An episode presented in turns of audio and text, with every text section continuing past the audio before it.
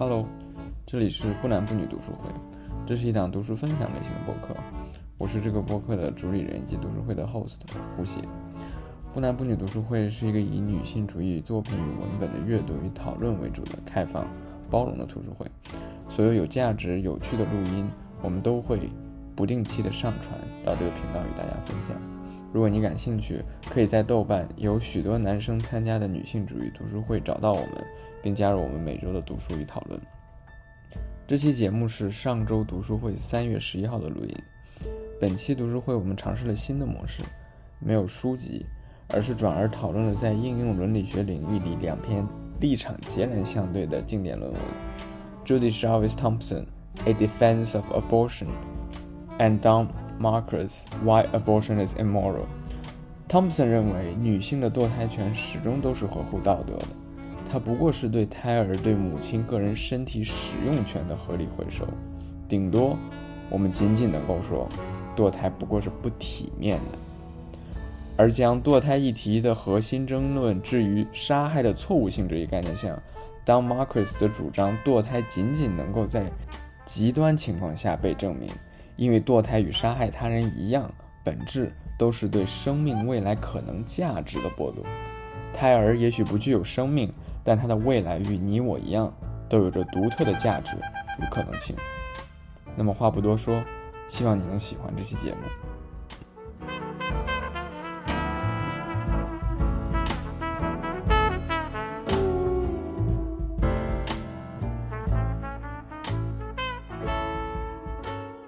那我先从哪篇开始呢？大大大家想想先听哪篇？第二篇我还没没总结完，我就。我就一边顺一边一边翻着，一一边翻着顺的。我就先支持吧，胡雪这个不是已经准备的挺充分的，我看。OK，那先第一篇支持吧。第一篇第一篇也是写的比较早，这篇文章应该是七几年就写出来了。嗯，是 Julie 呃 Jarvis Thompson 的《A Defense of Abortion》。然后呢，他的这边最主要的一个论点是什么呢？他的题目就说出来了，他觉得。堕胎在多数情况下，啊，这个需要注意，它不是说是永远都是这个是是没问题的，它只是说在多数情况下是没问题的。就是说，他说在堕道堕胎在多数情况下它不是不道德的，啊，为什么呢？他他把堕胎定义为是什么呢？他觉得堕胎是一种对身体使用权的一种撤回。那也就是说，我原也就是说，它是一种对自身身体使用权的一种主张性的一种撤回。那么这样这样基于的是，既然是对自己权利的身体使用权利的一种回收，那么它就不是不道德，它就不涉及到非道德的呃层面。这是他的最主要的论点啊。然后呃，它的前提是什么？它的前提是就是呃，因为一开始堕胎争论最。最激烈的地方不就是大家都在争论说啊，胎儿他到底是不是人嘛？如果他是人，那我们就是在杀害一个生命嘛，对吧？他不是人，那当然就 OK。所以他，所以呃，Thompson 他在 argue 的时候，他一开始就开篇说，我不想涉及这样的纷争。那么我这篇文章试图展示的是，即使我们就在最极端的情况，我们就假设胎儿从受孕的那一刻开始到出生，他一直都是人。那么我将在这样一个前提下论证，即使胎儿他是一直都是人。他拥有生命权，那在这种情况下堕胎也依然是不是不道德的？他依然也是合乎道德的，在多数情况下啊，这是他的前提。一开始他先谈的就是呃极端的情况嘛。他说婴儿的生命权基于的是对他人身体的使用权，而拥有生命权并不意味着自动获得他人身体使用的权利啊，这是他的主要的论点。相当于他一开始他做了一个区分。他说，婴儿的生命权，就是说，当一个孕妇她怀孕的时候，其实在谈的是两种权利的争夺，一个是生命权，婴儿他自己的生命权；另一个呢是这个胎儿本身对于母亲的身体的使用权。他做了一个这样的一个区分。那么他举的一个例子就是一个小题型的例子。他说，就是这个某一天晚上睡觉，你被绑架了，然后呢醒来后发现你躺在一个床上，然后呢发现这个你这个。呃，这个床上旁边躺的是一个这个世界著名小提琴手，然后呢，这个全世界的音乐爱好者这个为他疯狂，知道他这个他的这个肾脏不行了之后，然后呢，这个呃找来找去，发现你是全世界唯一一个能够提供这个肾脏这个代谢呃代代谢的这个人，所以就把你绑架，然后把你的这个肾脏这个插了个这个呃仪器，然后呢，然后捏到了他的身上啊，然后呢，你醒来发现这样一个例子，所以他的这个例子讨论的就是说。堕胎也是这样一种情况，对吧？虽然说这个小提琴手的生命权，这个完全在我的身上，对吧？我只要我把他这个管子拔了下来的话，那他就死掉了。但是另一个层面涉及到的是我自己身体的使用权，是别人把我绑架过来，未经我的允许把我的身体给他人使用，这是他在这样的一个极端的例子下想要讨论的呃内容。所以，那么他说，至少在这样的一个一个例子下，我们会发现这两个，呃，权利是不对等的，或者说，他需要一个人的肾脏，并不意味着我就需要把我的肾脏给他用。这一点是 Thompson 的主论点，他就觉得我们需要把这两个呃权利分开来看待。那么更进一步，他说是什么呢？拥有生命权并不意味着自动获得使用他人的权利，哪怕对这一权利的剥夺意味着生命权本身的丧失。这是他，这是他的论点。也就是说，呃，也就是说，哪怕这个小提琴手是需要他的生命是基于我对我身体使用权的一种征用，那也并不意味着我就必须把我的身体给他。或者换句话说，这不意味着我不把我的身体给他用的时候，我就是不道德的。那么这是在第一开始他说 OK，有的人可能会觉得我的例子太极端。他说，哎，你这你是被绑架过来的，对吧？那那么顶多我们可以说 OK。那么在这个强奸怀孕的时候，那你是对的，对吧？因为他是这个呃，对于你身体使用权的一种未经许可的一种征用。OK，那你是对的。那么在普通情况下呢，对吧？OK，那么呃，Thompson 他进一步这个往往前推，他说，OK，那么当我们说生命权的时候，生命权它它基于的不是不被杀害的权利，而是不被非正当的杀害的权利，这是他做的另一个区分。也就是说，因为我们会觉得有在某些情况下被杀害是正当的，我们会下意识的觉得，OK，一个杀人犯他这个什么杀了二十多个人，那我们会觉得。我我们把他处死刑，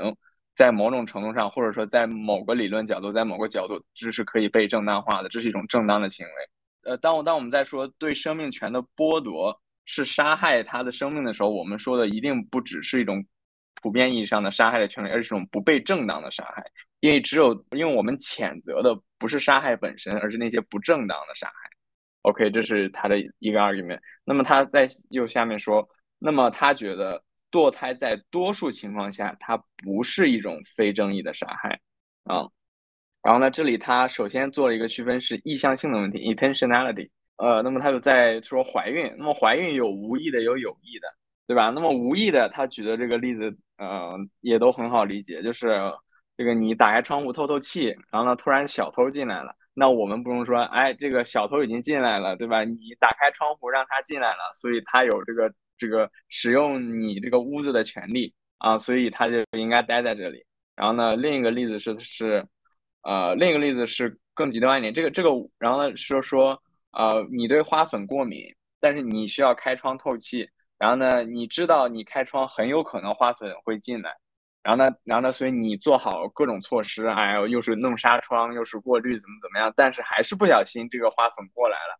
那么你，那么你应不应该说，哎，这这就是你，你活该，怎么怎么样？做一个例子是有个种子飘进来了，啊，有个种子，即使你铺了纱窗，然后这个做好万全的措施，试图不让这个种子进来，但是这个种有个种子还是顺着你的窗户飘进来了，然后呢，在你的地毯上或者在你的花盆里发芽了。这个种子你让它进来了，所以这个你需要留着它，你不能把它铲掉，不然你这是对它生命权的一种剥夺，这是一种伤害。那么我们显然觉得，在这些例子下都是很荒谬的嘛，因为这是涉及到一个意向性的问题，就是我们是无意，我们是不想让它进来的。那么哪怕在这样的一种情况下，我们把这个植物、把这个发芽的种子，我们把它去铲掉，我们也不会觉得这是一个不好的行为，因为你本身不想让它在这里。Thompson 说，那么在这种情况下杀害，那不是一种啊非正义的一种伤害。另一个他谈的就是在另一个极端的就是有意。当我们说有意的时候呢，他觉得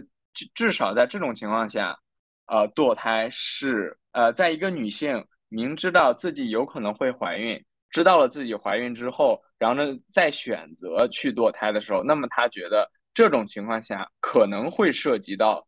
堕胎的一个非道德性，堕胎的一个非正义性。但是他也说做了说明，说在这些情况下一定是需要 case by case 去看的，我们不能笼统的说。啊，就都是非道德的。我们一定是要去每个案例去看的，因为他说这里是什么？这里就涉及到了母亲对胎儿的一种特殊的一种责任。因为他在这里说，即使当我们谈生命权跟使用他人身体的权利是两种完全分开的权利的时候，我们也需要意识到，胎儿的生命权完全是基于对于母亲身体的征用的。一旦我们呃我们拒绝了胎儿对母亲身体的一种征用的话，基本上是绝是直接会直接导致胎儿生命的一个终结。那么在这样的一种情况下，也就是说，母亲对于胎儿有一种特殊的一种直接的一种，它叫做一种一种呃呃 dependency，比如说胎儿对于母亲有一种直接性的一种绝对性的一种依赖。那么在这样的一种依权利的一种依赖的情况下。那么，母亲她作为一种有意的一种受孕的话，那么她确实对自己有意受孕、有意接受的婴儿是有一定的特殊责任的。然后呢，但是她在这里这个特殊责任她没有展开，而且她依然觉得这个特殊责任也是需要更多的或者说更大篇幅的讨论来呃来解决的。所以她这里按下不表，然后呢继续 proceed 他的 argument。然后呢，下面又说我们把一个事情搞混了。是不体面和不道德，这是两个事情。回到前面的例子，小提琴手的例子，他说：“那么我们之前说了，即使这个小提琴手他的生命全是依赖于对我身体的使用，那么也不意味着我不给他使，我不给他使用我的身体就是不正义的，就是不道德的。”但是为什么我们依然觉得这个东西是说，是有一点问题，或者我们就会有一点犹豫呢？就是因为他说这里涉及到一个不体面的一个问题。比如说，当我们说医生告诉你说，哎，这个很抱歉，这个你被绑架过来，这个必须得给他用你的肾脏，但是这个呃，你这个只需要给他用一个小时就好了，对吧？你一个小时之后，这个小提琴手他的这个肾脏功能就恢复了，你就可以这个走了。这是一个情况，另一个情况呢是医生说，哎，很抱歉，他的这个肾脏要九年，要九十年，这个才你这个需需要用你的肾脏用九年，然后呢才能这个起来，呃，才才能这个恢复，然后你才能从这个床上起来，在期间你必须一直插着这个管儿，然后呢在这个只能在床附近活动，怎么怎么样？那么我会发现，在两种情况下，我们对待对于自己身体使用权的这样的征用。态度是不一样的，就是因为他觉得这里涉及到一个道德不体面的一个问题。因为当我们会觉得这是这好像是在做一个善事，而当它的成本过于低的时候，我们选择不去做的话，这就是一个不体面的一个事情了。我们会觉得说，他好像只需要用我的肾脏用一个小时，一个小时好像对我能够救一个生命，对我来说好像这个事儿还是蛮蛮好的，蛮蛮重要的，蛮道德。值得表扬的事情，那么我觉得我答应他是个体面的事情，他觉得是这个样的，而不是说我答应他是个道德的事情。那么，所以反过来他说，当我们在任何情况下拒绝他对于我们身体征用的呃权利的时候，我们很大程度上不是在讨论不道德，而是只是一种不体面，只是我们觉得拒绝了这样的一种对于自己身体的征用是一件道德上不体面的一个事情。但它绝对不是不正义的一个非正义的不道德的行为，嗯，他这里举的一个例子是，呃，你把一盒巧克力给一个哥哥，然后呢，他还有一个弟弟，这个哥哥在吃巧克力，然后呢，弟弟在旁边一边眼馋的看着。汤普森说，我们在这时候可以说，这个哥哥他不分享巧克力，或者说，当我们告诉他你要给你的弟弟分享，但是这个哥哥他没有去做的时候，我们可以说他不分享巧克力，这是一种。贪婪，这是一种自我为中心，是一种自私的行为。但我们绝对不能说这是一种不正义的行为，因为我们把巧克力给的是他，他有绝对的权利去决定谁来分配这个巧克力，这个巧克力到底要给谁吃。我们只能说这是一个道德上不鼓励的行为，但它绝对不是不正义的一个行为。这是他的主要的一个论点，呃，论点。然后呢，再一个是他说，呃，我们总是对社会上的女性有着过高的一个道德要求。然后呢，他在这里做了一个区分，他提到了圣经路加福音当中的一段啊，撒玛利亚人是有一个人从耶路撒冷到 Jericho，然后呢，他这个受伤了，受伤了，然后在一个十字路口等着，然后马上这个垂死奄奄一息。这个一个牧师过来，然后呢看，然后呢这个看到他，然后呢从另呃从路的另一边走了，然后呢另一个人过来呢看了看他，然后呢又从另一边走了，然后呢一个这个撒玛利亚人过来了，啊带着他，然后呢对他十分抱有同情心，然后带他去镇上，然后呢给他给他做药，然后呢还这个帮他找到了一个家庭，然后呢来帮他养伤，然后呢最后说啊这个，然后最后跟这个。这个家的这个这个主人说啊，你帮我照顾好他，然后这个他如果这个有任何花销，我再回来，然后我来付这个钱，这是圣经里面的一个故事。呃，汤普森在这里他提出一个一个概念是好的撒玛利亚人，the good Sam 呃 Samaritan 和呃最低限度上体面的撒玛利亚人，the minimally decent Samaritan。那么他就说。道德这个东西应该是什么呢？是应该是最低程度上体面的撒玛利亚人，也就是说，我们对一个人的道德要求，我们呃道德上对一个人自己权利的使用的或者说给予的要求，应该是一种最低程度上体面的一种撒玛利亚人。嗯，也就是说，我们是有一定的权利，我们可以去帮助他人，如果在力所能及的时候。还需要区分一个是好的撒玛利亚人，也就是圣经的故事中提到的那个撒玛利亚人。那么圣经当中提到的这个撒玛利亚人，他是一个呃绝对的好的一个，他这个不仅这个呃不仅在这个路上把他救了，然后呢把他带到村庄上，把他付了钱，然后呢还帮他找到了这个住宿的地方，然后呢还跟那个主人说他以后任何的花销我都会去报销，这是一种。很大程度上一种善，这个当然是值得表扬的。但是 Thompson 说，我们不应该用这样的一种最高的这样的一种道德要求去要求怀孕的女性。所以他说了，呃，文章写的一句话是在六十三页写的一句话是：Women are compelled by law to not to merely minimally decent Samaritans, but good Samaritans to unborn person inside them。我们总是觉得女性对于她自己体内胎儿的义务或者说对于胎儿的这样的一个权利，是不仅仅是需要达到一个 minimal decent Samaritan，它不仅是最低程度上体面的撒玛利亚人，但我们总是期待他是一个好的撒玛利亚人。我们总是觉得一个母亲怀孕了，你既然怀孕，你就要把这个孩子怀孕到底，你就是要这个好人帮到底，送佛送到西。但是他说，Thompson 说，我们这样一种思考其实是不正确的。我们顶多可以说这是不体面的行为。当当一个怀孕的，当一个主动怀孕，当一个当一个主动怀孕的母亲选择去主动去堕胎的时候，我们顶多可以说这是一种不体面的一种行为，但它绝对不应该是道德上去谴责的一个行为啊。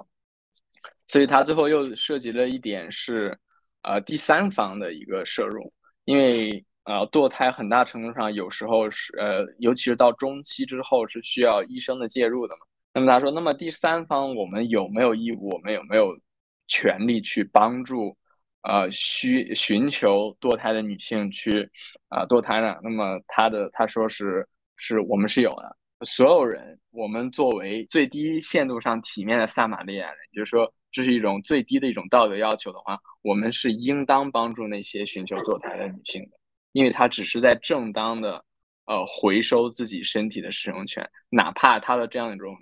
呃，这样的一种回收权利的行为本身，在很多人看来是不体面的，但他这绝不意味着这是一种不道德的行为。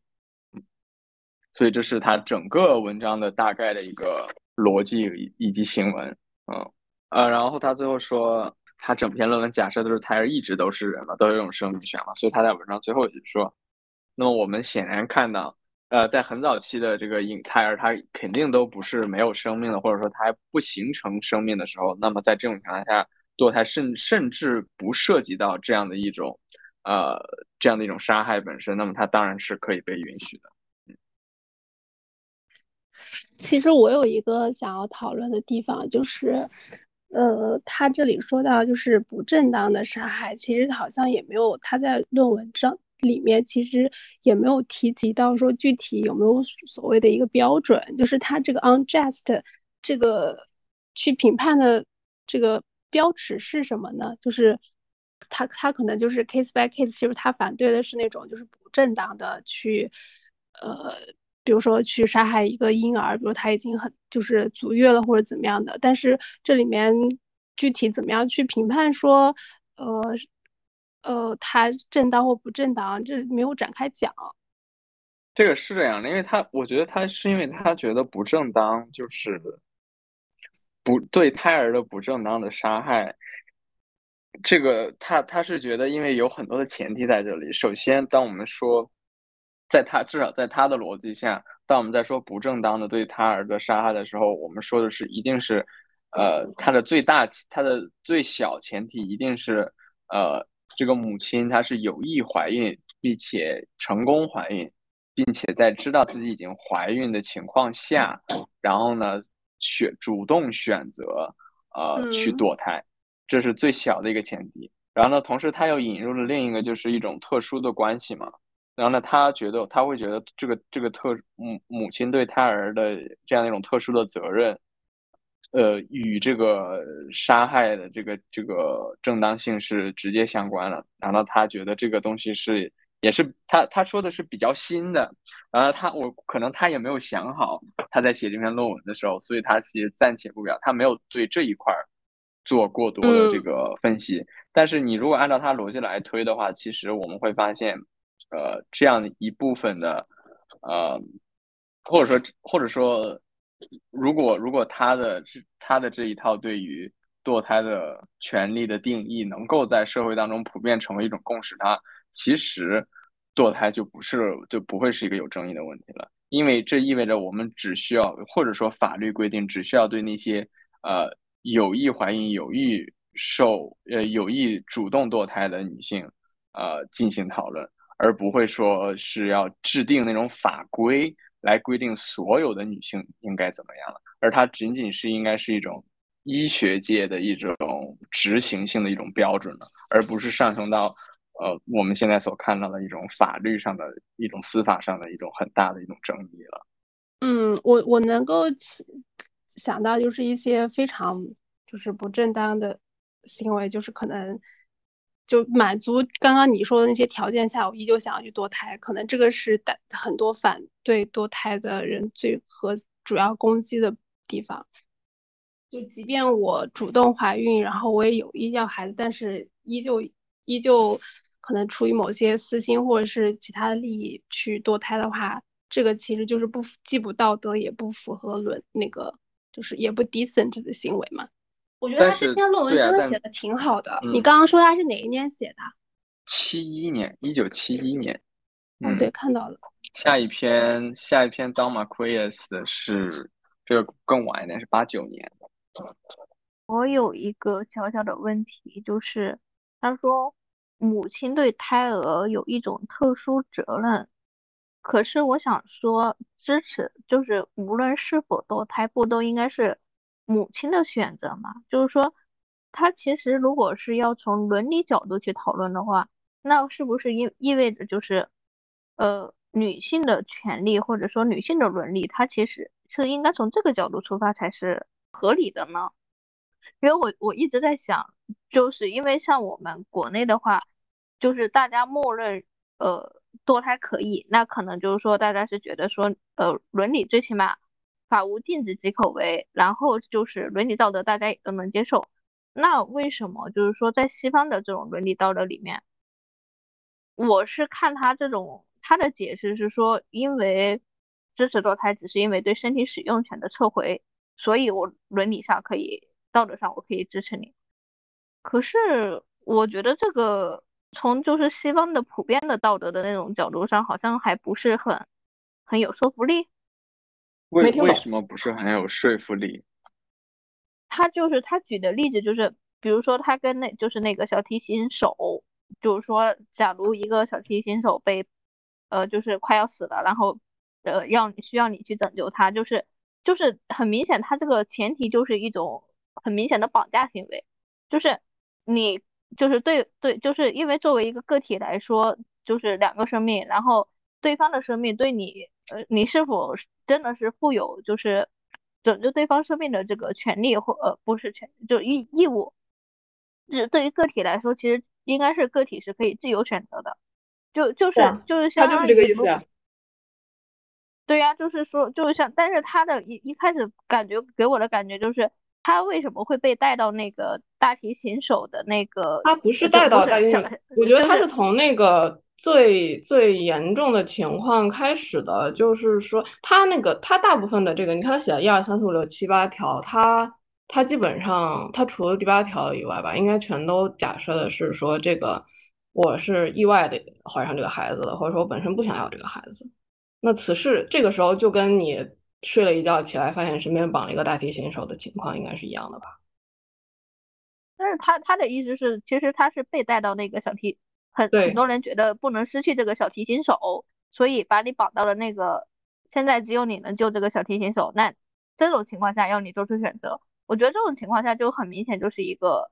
类似于被绑架的那种状态，这样的就是这样这样的跟小提琴手的关系，不就跟一个意外怀孕的女性跟她的胎儿的关系一样吗？呃，就是我觉得他如果真的要这么类比，那就好像什么呢？就好像就一个女女性，她嫁入了一个大的一个家族里边，然后呢，这个家族里就是就是她她不想生孩子，然后也跟丈夫生商量好了，我不想生，但是她的公公婆婆就非要她生，然后就比如说那种很损的招数，比如说把那个。安全套给戳漏了，然后她就意外怀孕了，然后她就，然后他们又告诉她，你你必须要生，就就因因为因为你必须要生了，我们才能延续香火什么，就感觉是差不多的这种逻辑。嗯，就未经过他同意的情况下，把一个生命安装装入他的这个身体里边和他绑定，然后告诉你这是你的责任。对，因为美国的语境实际上就是一种集体绑架，然后而且它并不是一种就是只在道德层面上的集体绑架，它是在很多。对吧？你都知道，就是很多州的立法，它是说就是法律禁止这件事情的，所以是一个更高层面上的你说的这种绑架。然后这种绑架的依据就是他列出来的，他反驳的一二三四五这样。我觉得其实我我我觉得舒颖你的问题就是可能是。因为小提琴它作为一个例子的话，可能会显得会夸张一点。因为其实可能孩子他你没有办法预设他是有很大的就是很高的社会地位，然后你不绑他的话，你就是你如果如果你不救他，或者是你不生这个孩子的话，你就会有很大的道德压力。所以其实我我我看这个类比的时候，其实是把它当成一个更加极端的例子，就是来可能现实中的。呃，女性的处境可能不会那么极端，除非比如说你 被啊，你被一个有权有势的男的强奸了，然后你还要必须要生下孩子，就可能就跟小提琴这个它的严重程度是相持平的。就也不是吧，就是如果真的是美国的语境的话，他有可能遇到的情况就是更极端的，他就是堕胎就违法了呀。我觉得回到疏影的。那个问题的话，我觉得他在下面，就是他整篇文章，这只是第一部分嘛。他第二部分，所以他说他更想 argue 的是，呃，即使他不是被绑架的，即使这个女性她选择说，哎，我也是这个小提琴手的听众，这个我也想救他，而我是唯一的人，那我去帮他救他。然后我过去，我选择主动给我的这个插上管儿，但最后我发现这个 commitment 太大了，我不想再进行这个 commitment 了。那么，其实 Thompson 他想说的是，在大多数情况下，呃，我选择我选择呃这个插上管了，我再拔下来，再转身走开，这依然是合乎道德的，这依然是这这这依然不是需要我们去选择的，因为它是对我们身体使用权的一种呃回收。所以他下一步又说嘛，当我们说在在社会语境下，我们觉得这是不可以拒绝的时候，我们说的是以一个好撒玛利亚人的标准去说。好的撒玛利亚人不会拒绝，但是这背后是一种巨大的一种牺牲。对，就我觉得他还不如不要提出这个特殊责任了。他提出来又没有讲清楚，好像只是想去折中一下。就是我，我就而且我觉得他不提的话，对于他原本的论点的完整性没有任何的影响。因为我在想，就是如果我我的身体的使用权真的我是我的一种权利的话，那么我一定就是我是有绝对的权利去。撤回他的，就是无论在任何情况下，我也可以就是就没有任何原因的，我就不想要我这个已经呃已经我之前已经精心计划过，然后决定要的孩子，这个就是就是说在这种就逻辑的推理下面，似乎也没有任何的问题。那如果有问题的话，就是他所说的这个所谓的就是 special responsibility，但是我感觉，但是我感觉其实并没有这样，他并没有这样的一个东西，他只是提出来。然后不提的话，对于对于我的就是我不可我不能拥有一个封闭的，然后绝对的，就是对于这个使用权的撤回的权利嘛？他就是说，比如说我，他就是说我怀孕七个月，然后然后我为了一个一个旅行，我要去 postpone 这个事，就是对我为一个推迟旅行我去堕胎，那我觉得就是如果我真的有这个权利的话，我不可以吗？还是说这我的这个身体的使用身体的使用权也只是一个相对的权利？我的身体，我对我身体的拥有依然是一个相对的拥有呢？可以的，因为他这里说的是 indecent，他依然觉得他这只是一种不体面。对，所以就是感觉就是就可能可能就是不够激烈还是怎么样，反正就是想折中一下。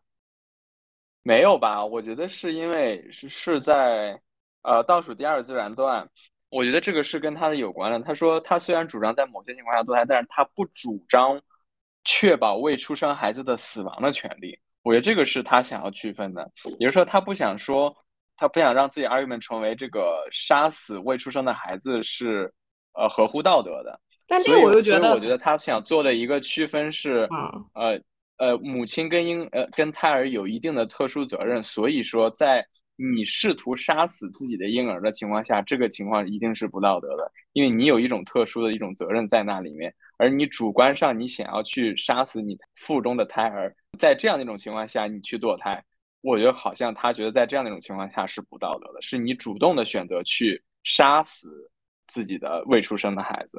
嗯啊，这个有一点，这有点没有意义吧？我不知道，我不知道，我我我觉得我我看到那段也觉得很莫名其妙，就是他说他是他说他是我这样说是不包含对，就是说不包不不保证这个婴儿的婴儿的死亡，但是这实际情况下就很难也很难发生啊。就是我感觉都不一定，这什么医学奇迹的事件嘛？就是说他之前分的那些所有的类别，实际上都是，就是他他都是一层一层的去拆解。他从那个最极端的情况，就是说我被我被强奸了，并且我的身体有这个我有性命之忧，然后我要去断，就他这种都是非常真实的事情。然后结果就是讲到可能就讲到最后嘛，就是也是去填补缺口的时候，他就会有一种这种感觉非常不实际的东西出来。我觉得他这个说的特殊责任应该是这个例子吧。倒数第二自然，他说。呃，但这样绝不是说，当你如果拔掉自己的插头的时候，然后呢出现了奇迹，那个小提琴手活了下来，那么你就有权利转身割断他的喉咙。我觉得应该是这个情况下吧。他想谈的是，就好像你剁下来的孩子活了，你不能把他掐死。对对。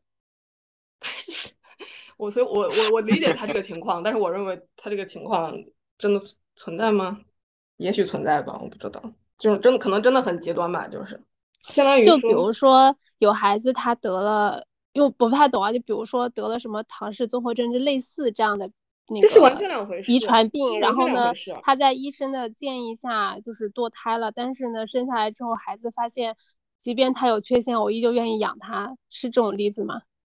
他是堕胎了，这这这是另这是另一个讨论了，那是另一个讨论了，我觉得。对，而且你你刚才说是他在医生的建议下堕胎，然后他又生下来了，所以是生下来了是没生下来？我不知道会不会存在一种，就是你我我刚刚的意思就是就是他其实中间是有一个反悔的一个时间差或者空间的嘛，就是我不知道是他是想要以类似于这样的例子去去理解他说是为什么要。还要转身割断他的喉咙，这样。这个这个实际上就是假设，真的假设，如果真的假设说，就是他堕下来了，孩子活了，然后他没有权利掐死他的话，就我觉得这件事情就是甚至是不需要被讨论的，因为这样就实际上是表明说，这个孩子已经不是一个依赖于他的，就是按他说的，就是 dependent on her 这个这样的一个情况了。然后这个孩子跟他也不是说就是。插管拔管就是依靠着它去生存，共生的关系。对，然后你是否插拔管，对于它的生命就没有任何的影响。你既不是说要去杀死它，也不是要去停止对它生命的支持，你就是它就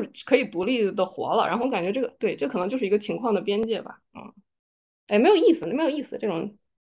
这个过于形而对，那上的东西。那他他既然本身已经是一个独立的人了，那那你再去杀他，不就是蓄意谋杀了吗？对，就这就是为什么，这可能就是为什么婴儿生下来以后你就不能杀死他。我刚刚想到，就是说，从伦理角度来说，我我就不大懂为什么他们西方人会觉得说这种堕胎的伦理很重要，然后在我们国内的话，好像就不在伦理的讨论范围之内。我其实有在宗教，问题我其实有宗教，嗯，我觉得你们可以说，就是他的目的是因为支持宗教还是怎样，但是实际上，比如说像这篇文章，它里面提的反对的例子，没有任何说跟宗教相关的东西，就是说你能不能杀人，但是能不能杀人的话，在在中国难道不被当做一个一个问题来来讲吗？中国中国人是不是？我觉得区别在于说中国人是不是中国人有没有考虑过，就是这个肚子里面的孩子是不是？我觉得这个就是这个这个这这个问这个事情对他对中国人来说构不构成一个问题？对，因为我看这个文章，我看他支持堕胎，我看了半天，就是我觉得对于我们国内人来说，好像不是一个问题啊，就是在胎，可能很多人的意识里面，胎儿他底是是否有生命权，或者说是否是一个人，这其实好像不成问题，因为啊，对，就是因为很多，反正我我经历过的很多去堕胎的，可能他们都会想法里面可能都不会觉得说胎儿是一个有生命的，或者说是一是一个人他那种状态。但是我刚啊刚就是在咱们会议之前，我又看了一个一个一个演讲，然后那个演讲里面有个戏剧里面就是他之所以选择堕胎，是因为他觉得家里穷，然后他确实养不起嘛，所以他只能去选择堕胎。所以他其实他也会冥冥之中觉得可能说好像是一个生命，但是这个事儿过了之后，可能他又觉得说还是呃已经有些还是活着的小孩，就是他已经就是他在养的那个小孩对他来说可能是更重要的。你说的这个是中国的还是呃美国的？中国的国内的情况，国内的情况。呃，我我我在猜想啊，是不是两点？一个就是，对，就一个就是穷不穷的问题，实际上，一个就是我中国人太多了，然后每一家要养的人口太多了，大家来不及想这件事情。还有一个就是，我们不谈论权利，对，我觉得，对，我觉嗯得大爽说这个也是我刚刚想的，就是我们可能都没有到这一步，因为都没有到说，哎，我讨论说一个生命它的它是否它的生命权是应该怎么样去保护或者是舍弃，都没有到这一个层面。我刚一直听树英讲的时候，我想的是说。因为我最近在看那个，就是咕噜推荐的这本《炎症》嘛，就他那本书里面，就比如说年纪很大九十岁的陈婆婆，他们的孩子就是，就计划生育的时候说没就没了，就没有人任何去去跟你商量说这是个生命或者怎么样，这个东西就是一个呃为社会服务的一个工具而已，就就是、啊，对，就是他他其实 怎么讲，就是用哲学的语语话语来说，他其实没有什么主体性，就是不管他是男是女，当然男的他的主体性会更强一些。就比如说他《炎症》第二章里面有个王大娘，她就生了她，因为那时候重男轻女嘛，就想要让她生儿子，但她头两个都只生了女儿，然后又刚好赶上计划生育，结果她接下来四个四次流产，然后四次流产的反而是儿子。这是一个特别吊诡的一个事情。那那在那个时候，就是或者是在至今的中国的文化里面，其实并没有把它当成一个生命去看待。我觉得这更多是这个层面的问题。呃，那有可能也是，因为我也是在这种环境里面长大，然后我从小可能就是，对，就是身边有太多人就是有过流产的经历，或者就是类似的经历，就好像我觉得这如果要我选的话，我不想生，那我肯定就是堕胎对我来说不会构成任何精神压力，因为我不会觉得说我好像谋杀了一个人。从小的那种环境又告诉我说，好像可以选择你是生生男生女，所以你要为了比如说生一个男孩，那呃留掉一个女孩好像也 OK。所以我就觉得在看这个作者就是这篇他讨论说支持堕胎是通过胎儿是一个是一个人，然后是有生命权的时候，其实我就在想，呃，那可能是我的就是前三十年生活的观念，可能就对我来说就是我需要修正一下。我觉得其实是文化的差异，就是刚我想要补充一点，就是我自己的看法，就是呃，为什么就是堕胎在我们这不是一个特别就是特别重要或者特别严重的事情？我理解是，呃，同样同样的伤害取一个相对较轻的，就比如说，可能在于长辈来说，或者在传统的这个文中国文化里面，你去未婚先育，呃，未婚先孕，对，未婚先孕，然后你你这个生下的孩子没有名分，他所带来的负面的社会的评论，就是就是别人对你说三道四的这个压力，其实是大于你私下把这个孩子做掉，然后他不当这个事情从来没有发生过。这两件事情相比的话，其实第一个是大家更不能承受的，尤其是对于长辈来说。我觉得是欧美那边，他个人主义还有那种自由主义的思潮是就是很很根深蒂固的，尤其是美国那边。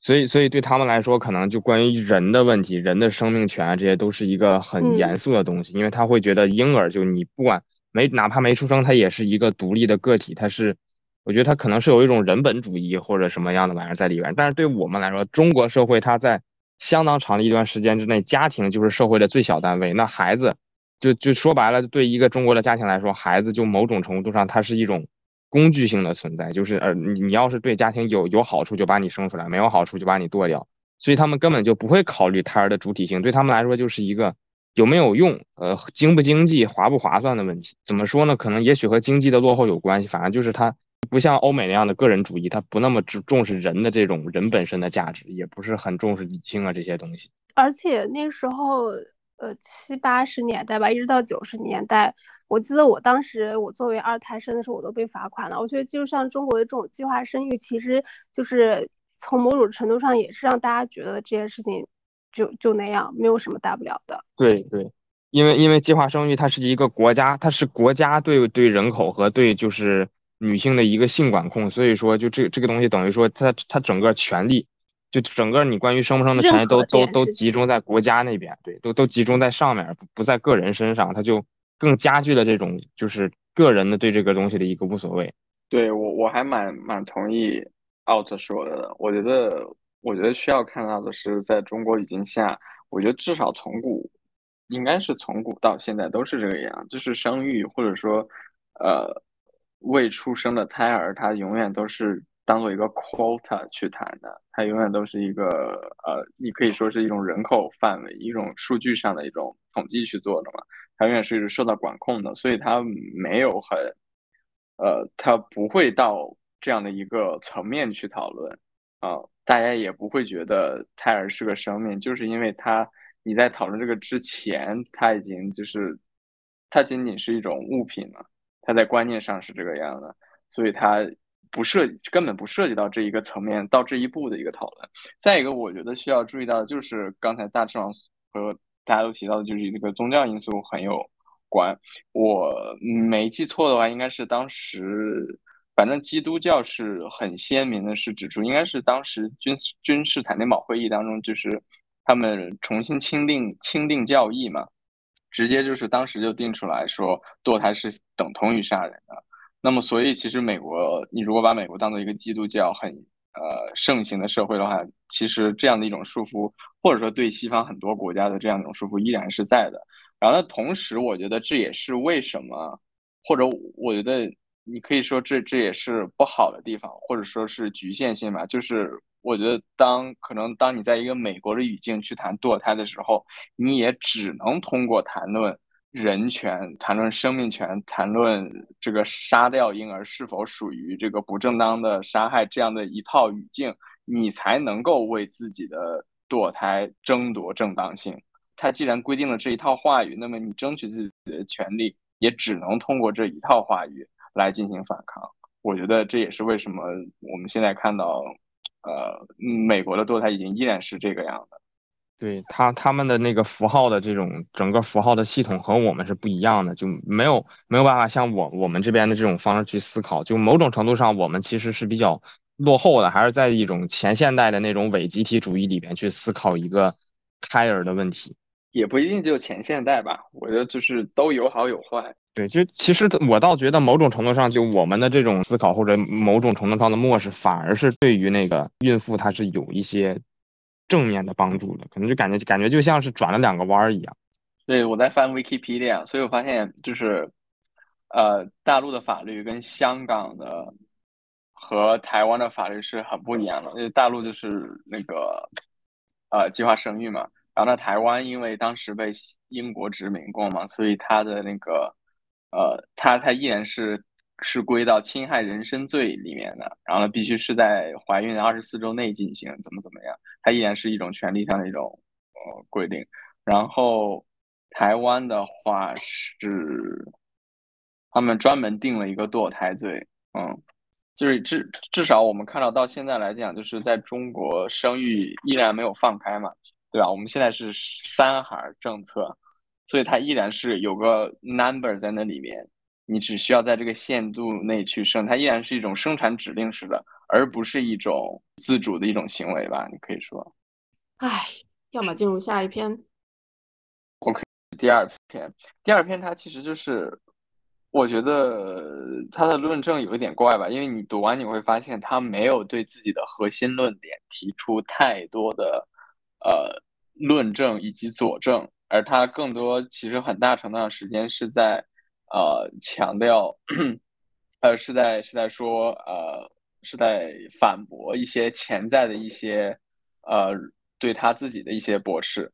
然后呢，我觉得一部分原因是因为这个作者认为他自己的。这个论点本身，他自己在论文里面也提到，是初步是错误的。也就是说，他他觉得他的核心论点是我们首先是他符合我们直觉的，然后呢，再一个是他符合我们的呃道德认知的。所以，他其实没有对自己的这样的一种 ground，对自己的呃论点有太多的呃很详细的支撑啊。OK，就是就是。前情提要，然后第二篇文章是 Don McCrary's 的，呃，Why Abortion is Immoral。然后呢，这篇的文章主论点很简单啊，就是堕胎是非道德的，因为它等同于杀害啊，都是对生命未来可能价值的抹杀啊。然后呢，他前面，他他前面这个提到他的基本上前面前。一二三四五六，前面六页，他都在谈的是啊，目前就说 pro 呃 pro choice 和 abortion，就是说是这个反反堕胎跟这个 pro choice 两派双方对于这个呃胎儿生命权的这个争论是有问题的，因为当他们在谈论堕胎是不是正确的，是不是道德的的时候，他们总是引援说，哎，这个胎儿是个生命，胎儿不是个生命。但是他说，胎儿其实是不是生命，是不是人，这一论据本身就是需要我们去讨论，需要去论证的。因此，这个不该是，它也不是这个问题的论证的核心啊。他说，那么当我们在谈论堕胎是非道德的时候，我们谈论的其实不是胎儿是不是生命，因为这个东西是很大程度上很难解决的啊。而我们在谈论的其实是。它作为一种杀死的一种行为，因为如果你把它想象堕胎是一种终止，是一种自停止的时候，那我们把它类比成一种对于生命的一种停止的时候，那它就是一种 killing。那么这样的一种杀害的这样一种行为，这样的一种本身是是否正确这一问题本身其实是堕胎的核心，这是他提出的。也就是说，他说 the wrongness of killing，杀害的错误与否。是堕胎这一问题真正的争论核心，这是他自己相当于对整篇论文的一个基调的一个呃定义。他的论证逻辑很简单啊，就是杀害他人是非道德的啊，为什么呢？呃，因为杀害的错误在于对于生命未来可能价值的抹杀。然后，那么，然后前提二，堕胎是对生命未来可能价值的一种抹杀啊。然后，所以结论，因此。堕胎是非道德，非常简单的一个一个一个逻辑关系。OK，那么所以其实你看，所以它其实它的主要论证就是在于这个前提二，也就是说杀害的错误在于对未来生命价值可能的抹杀。就 OK，杀害他人是非道德的，这个我们都有一定的道德共识。如果要讨论这个的话，就是另一篇更加更加 general 的一篇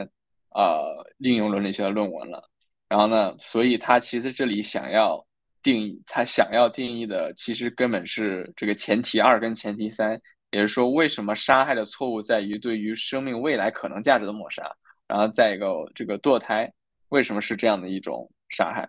嗯，所以他这里主要的论证是为什么？呃，首先他一开始说为什么杀害他人是非道德呢？呃，我们可能有人说，哎，是因为这是一种残暴的行为啊。当当然，这他说这个站不住脚，对吧？那我们这个呃玩游戏这个也有残暴内容，那不代表就是他就是残会使人残暴。他说是对他人的一种损失吗？他说。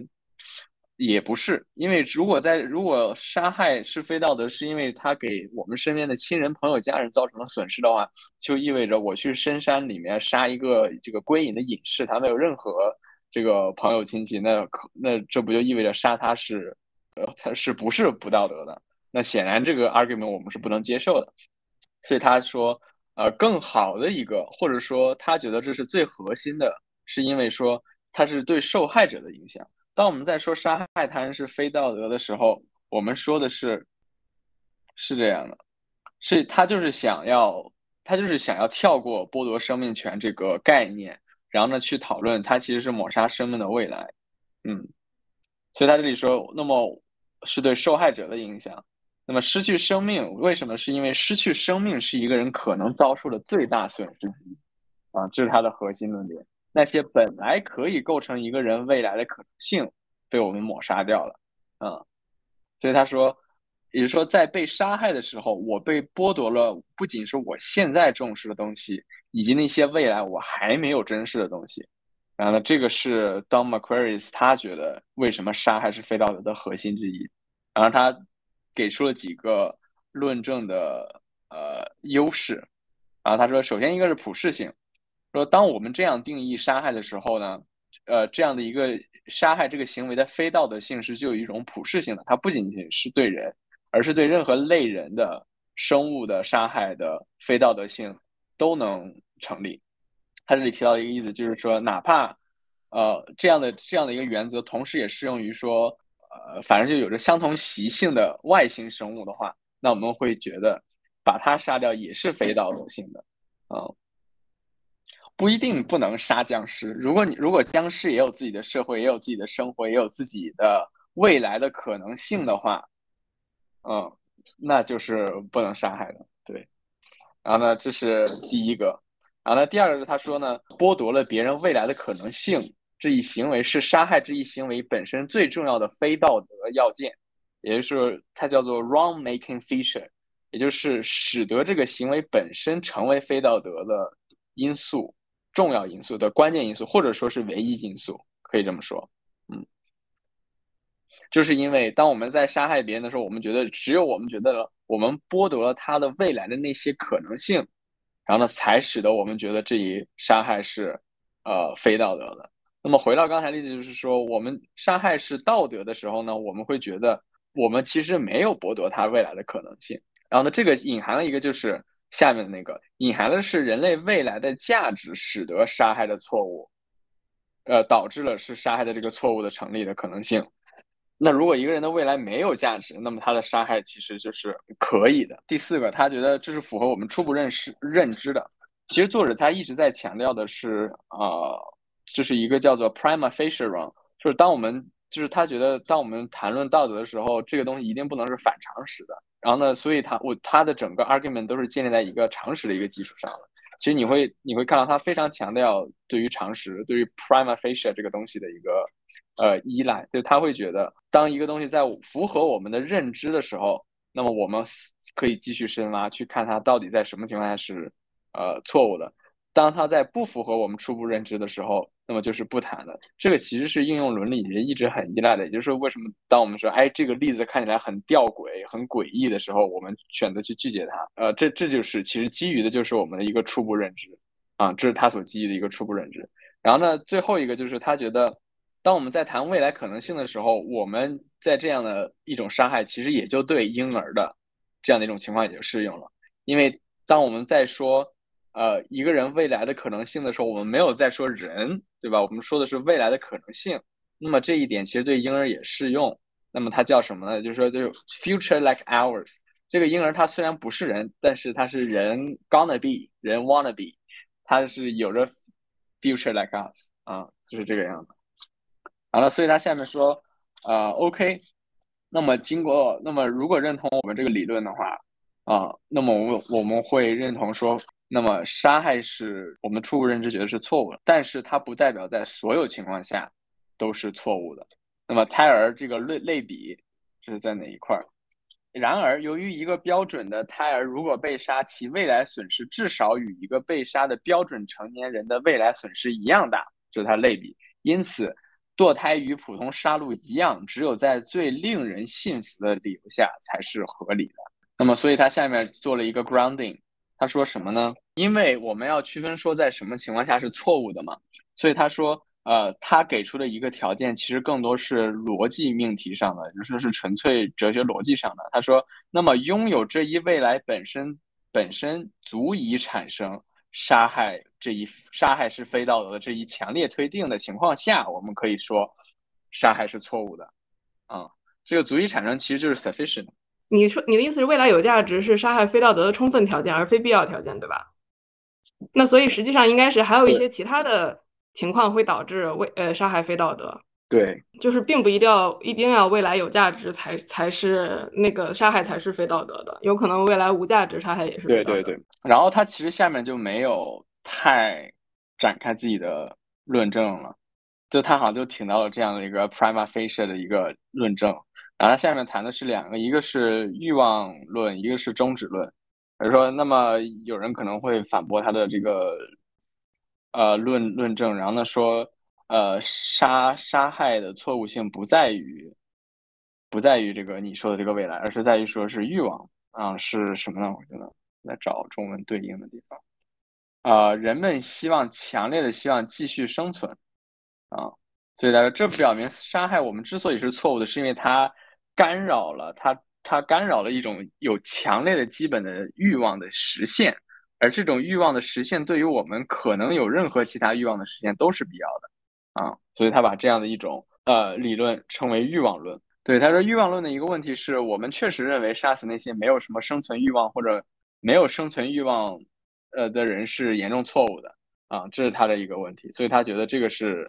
呃，不妥的。我们认为杀死那些无意识的睡着的人以及那些不求上进的人是严重错误，所以我们其实不觉得一个人对于生存的一个强烈的欲望本身构成了杀害的错误性，呃，最根本的一个呃条件。他下面又提到了一个从严和从实的一个问题，我觉得这个没必要需要太展开讨论。反正他下面就说，呃，我们可以修改这样的一个欲望。呃呃，这样的一个欲欲望欲望论，但是我们会发现修改之后呢，其实就跟我的这个呃 future like ours 这个未来价值理论其实是一样的啊。然后这是第一个，然后第二个是他说的是，他里面说终止一个人的，我们会觉得或者有的人会觉得啊，这个杀害的错误性是在于我们终止了一个人的活动经验，他的这个生命的一个继续。然后但是他说这样的一种 grounding 其实跟他自己的理论又特别的相近了。那我们在说终止的时候，难道不还是在说终止的那些价值吗？那这个价值不就基于的不就是未来的这个价值吗？所以他觉得这两种 account 跟他的理论其实是不是完全的对呃对立的，在某种程度上是可以这个呃合并到一块儿的。这是他的一个呃对于潜在两种对于杀害错误呃 account 的一个。反驳以及呃声明吧，嗯，然后呢，他下面在第四段开始，然后呢，终于就是在进一步的去呃展开他自己的这个理论了，但是依然他这里面他没有，他其实更多的他这里提出的是三个反驳的例子，啊，第一个是说啊，有的人会反驳我的这样的一个对于杀害的一个呃 account，是因为是什么呢？嗯。是是啊，这个婴儿他没有这样的一种未来价值，是因为当我们在说一个人的未来有价值的时候，我们隐含了一个 necessary condition，一个必要的条件，就是必须有一个主主体的位置在那里去衡量一个人的价值啊。它是这个价值呃隐含了一个估价者，由于胎儿他不能够行使这样的一个估价的一个行为。那么，所以他的这个未来也就没对他们来说也就没有价值啊。但他是他的反驳是说，这里涉及到一个 ambiguity，就是叫什么来着？偷换概念在逻辑学上，比如说，当我们在说一个人的价值的时候，我们不一定在说的是他被他一定要被某个人看中这个价值，我们在说的是一种这个人本身的这个价值，这个价值他可能暂时没有被他珍视，然后呢，可能在未来会重新被珍视，但这并不意味着呃它就是没有价值的，这是他的这个理论。所以他举的一个例子是说。呃，当一个年轻人试图自杀，但被拯救并继续取得重要的人类成就时，就是这种情况。那样的年轻人的未来对他们来说最终是有价值的，尽管他在试图自杀并未遂的那一刻，他觉得是没有价值的。但是这样的一个价，呃，未来本身对他来说是有价值的。啊，这是他的一个反驳。呃，另一个潜在的反对是。他说，一个实体不能拥有生命权，除非他有能力希望自己存在，他有 capacity to desire its continued existence。而由于胎儿缺乏这样的一种就是持续性的呃渴望继续生存的这样的一种能力，所以他就缺乏生命权。然后呢，但是他说，但是作者呃 Don McQuarrie 觉得这样的一个 account 其实是。本身是有问题的，一个是他他的这个出发点跟他不一样，他假定了除了对生命渴望之外，生命权不能在一般情况下被建立，本身跟他的主张就是相反的，因为他是在呃杀害的错误性上建立的嘛。然后再一个，他就是所说的，你这样的一种持续性的欲望，跟第一个潜在的这个他刚才这个反驳的一个呃论点其实是呃相关的，也就是说。那么那些喝呃喝醉的人，他们喝高了，或者说睡觉当中的人呢，他们也没有能够呃持续性的这样的一个呃欲望的一个一个能力，那他们难道也就这个呃没有价值了吗？他们就可以被杀害了吗？也不是这个样的。然后呢，下一个是保罗巴森的例子，然后呢，他觉得呃以未来去估算呃胎儿的这个堕胎错误与否是错误的。因为这个胚胎，也就是说胎儿不可能成为受害者，因为他缺乏知觉。保罗·巴森的这个核心论点似乎是，即使植物和这个植物人有生命，我们说他们是活着的，但是他们不能成为杀害的受害者，是因为他们其实某种程度上，他们的生命只是新陈代谢，而新陈代谢本身这样仅仅的活着本身不能够成为杀害的一个杀害这一行为的一个对象。他在这里举出了一个反对例子是儿童，父母经常在儿童没有认知或者说无法认知对于某某一前景认知的情况下替他们做决定，但是我们不觉得这是一个呃非道德的事情，所以他的这个理论没法解释这样的一种现象，所以他把这个反驳掉了。然后其实整篇文章就没了啊，其实我觉得还是蛮蛮怪的，他相当于是。他没有去正面的去呃捍卫自己的理论呀，我感觉他这个世界观太强了，强世界观，强设定。我觉得有一个事情就可以反驳，也不是反驳吧，就举一个例子，就比如说孩孩子，就是那些就是父母皆祸害的那些孩子，就会说，我真希望你没有把我生下到这个世界上来，或者说你把我生下来，你征询过我的同意吗？这个样子，就是所以说。所以说，是不是站在这个被生下来的这个人的这个节点，他认为自己的生命就是自己曾经作为一个胎儿的未来的价值，未来实际上是没有价值的。那么，那么是不是可以说，就是所谓价值，这个所谓价值的形成，实际上是在这个主体形成之后的呢？这个可能有点跳，可能并不是完全的严密的。这样对啊，而且这种这种价值就就是被强加在那些胎儿身上，他们也许并不一定认为自己的人生是有价值的。对对对，然后就是那这个人如果说认为自己没有价值的话，就回到一个问题，就是说，那么价值的有与没有是谁来判断？我没我没读啊，我就听你讲解说的。那么也许是他认为是说是由我们整个人类社会来判断的，或者是说就是无论你自己，不管你自己这个主呃主体认为自己有没有价值，你都是客观上有价值的。然后这个事情呢，就让我觉得非常的共产主义，就是非常的 非常的就是集体主义的这种感觉。然后我就觉得说他这个理论非常适合。这个共产主义这个世界观的建造，这样子，它这个就是胎儿的属性的话，那它就是说，意思就是胎儿它只有一个未来的价值的属性，它没有一个现在时或过去时的属性吗？就是那么说的嘛。他说堕胎的伦理学问题就是确定胎儿的属性的问题，然后他解决了这一道的争论。他的本文的论点就是如此理解堕胎的伦伦理问题是可以解决的。对，是是因为他是觉得就是他基于的是杀害嘛，他觉得堕胎的争议的核心是什么呢？是杀害的错误性。杀害的错误性是什么呢？是未来的可能性。那么未来的可能性被我呃，或者说杀害的错误性的根本原因被我这篇文章论证了出来。那么所以我也就论证了出来，呃，堕胎的争论的核心论点。但当然，他这样的一种 grounding 本身就会有很多学者不同意的。而我觉得他很有趣的一个点是。因为我如果我们 follow 他这个逻辑的话，其实可以无限的，就是还原主义的嘛。在多早之前，呃，终止怀孕的行为就是对个人的一个未来的可能性的这个剥夺了。他有，我是想问一下，就是他说 future like ours 嘛，他有说 like ours 的界限到底是什么样？就是什么样的人才算是什么样的未来？就比如说他说杀害，我看你写的就是他的普世性，杀害外星人的非道德性。那还有哪一些就是类似的？就是因为我觉得他这个界限很模糊，就是它可以，它是可以扩大的，它可以扩大到外星人，但它也可以缩小。然后它一旦你想到它的这个范围缩小，然后你又想到说。这个我这个呃这样的一个孩子怀在这里，就是对未来，就是对社会未来有价值，或不不一定是对社会，就反正就是对人类吧，还是什么？对对对，us 对吧？对 ours，对对我们的未来有价值，然后这件事情就变得纳粹了起来。也没有吧，他他没有对别的物种做出什么区分，他他那个普适性是说的是。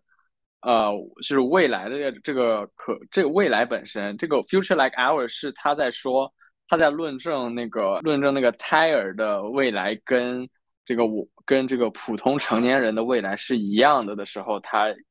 造了这个词儿叫 future like ours，就是 OK，他可能没有很确切的 future，但他有一个模糊的 future，这个 future 是 future like ours，就他如果长成我们这个样，他也能跟我们一样有类似的 future。啊，所以实际上就是还是在限定在人类里面，对吧？对对对，限定在这个呃婴呃胎儿跟这个成年人的这个类比里面。不，他说的好像就未来已经确定会那么发生一样，但实际上他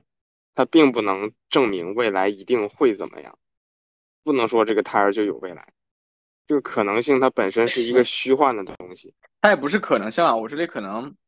呃，我我这里那个转述写的可能有点问题，我他想强调的是未来的一个价值。如果这样谈的话，会直接涉及到安乐死的问题吗？就是他应该说不能安乐死吧？对，他说安乐死跟避孕的道德允许性是一致的。道德啊，安乐死跟避孕的道德允许性是一致的。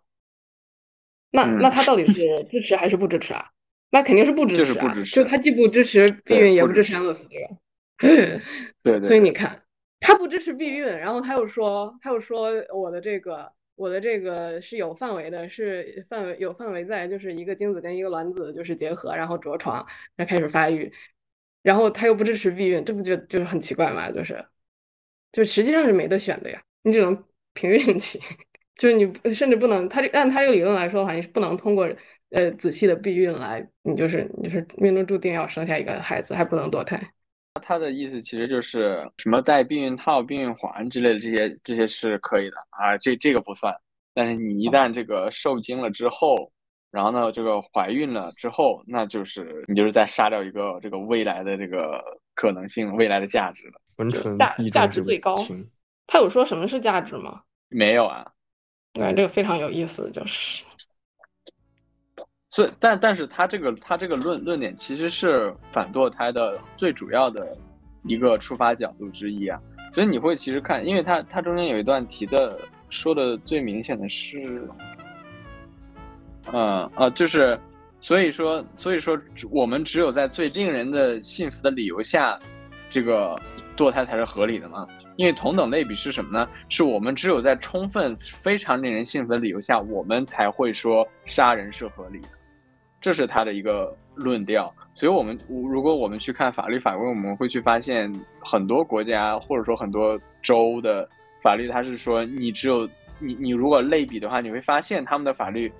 跟杀人其实是一样的，在某些很极端的情况下，妇女的堕胎权才被允许，就是它的类比，其实就是在很多极端的情况下，他跟杀人是一样的，杀人才会被允许。